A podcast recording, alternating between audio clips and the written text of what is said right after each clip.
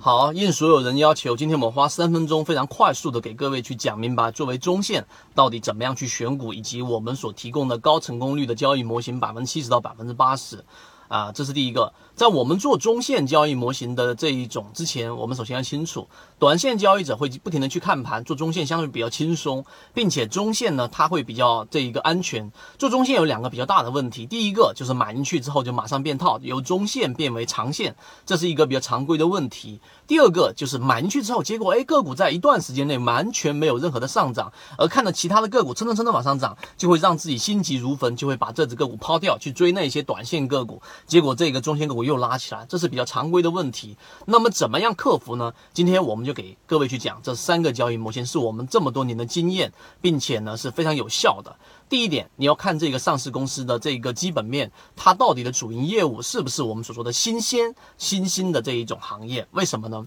啊，我们建议大家去做一些次新股，而不是去做一些啊传统行业、夕阳产业。基本上我们都不会去做任何的关注，我们会关注一些新兴产业。你要看你的上市公司的这个主营业务以及它所属的行业，它的这一个净利润到底是怎么样的，它的资产收入结构是怎么样的，这是最基础的啊。你尽可能去选择这一只个股在这个近期的主流行业，或者是下一个这个主流行业有可能有政策支持的这一种行业。为什么呢？就像近期的这一个科。科技类个股，对不对？只要你选到这圈子，从二零一六年到现在都分享模型。一方面是自己记录自己的交易系统，另外一方面可以帮助大家建立完整的交易系统。系统进化模型可以一步关注泽西船长公众平台。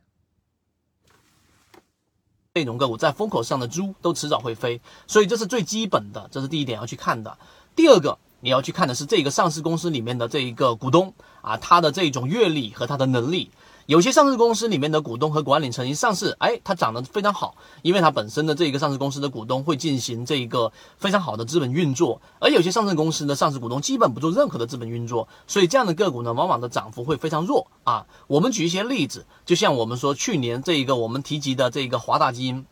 上市三十多涨到一百一百多，然后一百多又翻到两百六十多啊，这是一个例子。另外一个就像我们提及到的，有一些上市公司一旦上市，然后就会有一些牛散做一个潜伏，这也是你要去关注的一个点。这些细节啊，我们会在完整版视频里面会给各位去讲。这是第二点非常重要的一个啊，上市公司的管理层的阅历和能力。第三点，超跌。一些上市公司呢，它举个例子，它出现快速的一个上涨啊，本身质地是非常优良的，因为时间的关系，我这里不举个别的例。子，我在完整版视频里面会给各位去讲到。那么它连续性的翻倍的上涨之后，出现大幅的下跌。举个例子，近期我们在讲的力胜赛车啊。对不对啊？近期我们在讲的这一个啊，类似的这一种在行业当中比较稀缺的，因为你光听赛车你就知道，上市公司唯一一个在做这一个行业的一个上市公司的一个个股，并且呢，你要选择次新啊，次新为什么我们建议大家去做一些次新呢？因为第一，次新它没有这一个啊解禁的一个压力啊，没有解禁的压力，并且呢，它的